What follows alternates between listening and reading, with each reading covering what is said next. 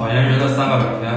指的是在考研道路上非常难以逾越的三个鸿沟，会导致很多人考研失败。考研一般来讲的话，是从每年的年后二三月份开始准备复习，到每年的十二月底考研结束，这中间大约是有三百天左右的时间。那么很多同学在这三百天时间里面会纠结三个问题，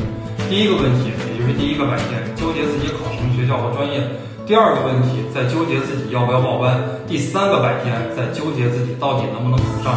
现在呢，基本上已经到了六七月份了，很多同学都在纠结第一个问题和第二个问题。如果你现在还在纠结自己考什么学校和专业，那么你就随便选一个就可以了。你可以选一个自己喜欢的，或者考一个难度小一点的，或者是考一个辅导机构辅导的好一点，你考上的概率大一点的学校。那么，当你在纠结要不要报班的时候，那么你就赶紧报一个班，因为一个事情你在纠结要不要做的时候，说明你的内心是想去做的。千万不要因为这三个问题而耽误你考研的行程。你中招了吗？